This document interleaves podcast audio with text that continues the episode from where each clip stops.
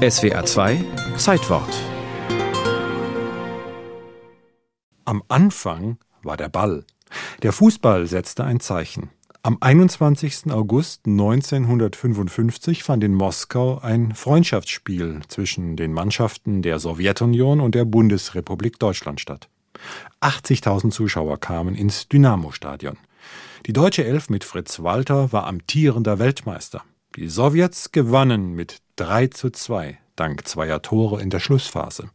Auf der deutschen Ersatzbank saß, gerade mal 19 Jahre alt, ein gewisser Uwe Seeler, aber das nur am Rande.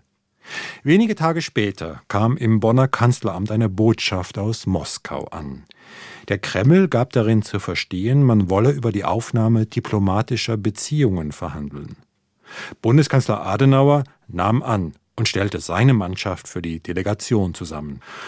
Es stand viel auf dem Spiel. Adenauer wollte etwas erreichen.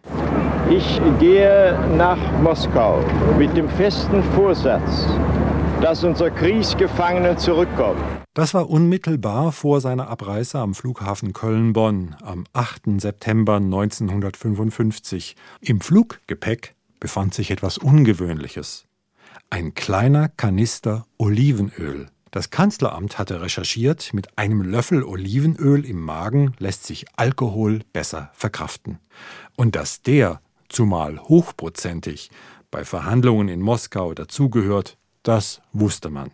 Geschlagene fünf Tage wurde verhandelt. Es gab zwanglose Treffen und Dialoge, in denen man sich richtig fetzte. Adenauer sagte hinterher, es sind teilweise sehr leidenschaftliche und harte Worte miteinander gewechselt worden. Ich halte es für besser, dass man das ausspricht, was man denkt und was man gegeneinander auf dem Herzen hat, als ob man so tut, als wenn gar nichts geschehen wäre. Im Bolschoi-Theater sah man sich Romeo und Julia an. In Anspielung auf das Schicksal der beiden verfeindeten Familien aus Verona ging Adenauer anschließend auf den russischen Regierungschef Bulganin zu und umarmte ihn. Erstaunt registrierten die Russen im Übrigen die Trinkfestigkeit der Deutschen. Adenauer holte sich zudem mentale Stärkung, indem er in der einzigen katholischen Kirche Moskaus betete. Die politischen Gespräche, die kamen nicht richtig voran. Im Gegenteil, ein Scheitern drohte. Der Deal, diplomatische Beziehungen gegen die Freilassung der Kriegsgefangenen, für die Sowjets allesamt Kriegsverbrecher, schien nicht zustande zu kommen. Adenauer ließ für die vorzeitige Abreise schon mal ein Flugzeug bestellen, was die Russen natürlich mitbekamen und auch verstanden. Dann klappte es doch. Bulganin gab sein mündliches Ehrenwort. Seinen Parteichef Khrushchev soll er gefragt haben, Nikita, was meinst du? Und Nikita antwortete, da. Das war der Durchbruch. Adenauer hatte große Politik gemacht und etwas Menschliches erreicht. Freiheit für die Gefangenen.